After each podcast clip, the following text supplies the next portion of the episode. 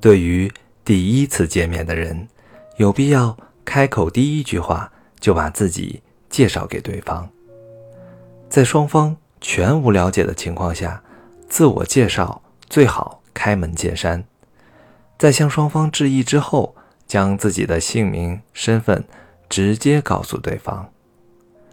如果双方已有一定的了解，自我介绍可以采取攀谈的方式，就是在自己和交谈对象之间寻找能沾上关系的支点。如果没有直接关系，比如性格、脾气、生活经历、兴趣爱好等间接的关系。也可以充分利用。即便两个人真的是全无关系，你也可以生拉硬扯啊，强行把两个人捆绑在一起。可见，与对方交往的诚心，更能体现你的聪明才智。假如双方了解的更多一点，不妨采取静穆的方式。在夸赞对方引以为傲的优点和长处的同时，表达自己由衷的仰慕之情。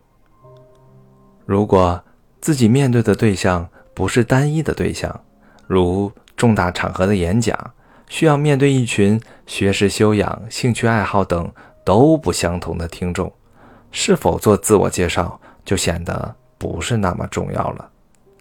重要的是接下来的开场白中。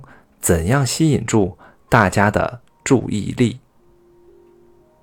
开场白的方式也很多，被很多人认可和赞誉的大致有以下几种：其一，情感沟通，从听众的切身利益出发，由其普遍关心和重视的话题开始，可以有效缩短双方距离，容易引起听众内心的共鸣。其二，风趣幽默，几乎没有人会拒绝快乐和欢笑。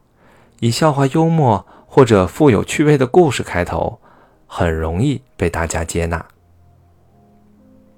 其三，制造悬疑，抛出一个悬疑故事或情节，能够吊起大家的胃口，让演讲的对象欲罢不能。其四。反诘激问，以问句激起大家的好奇，提出一个大家都比较感兴趣的问题，却把答案暂时掩藏起来。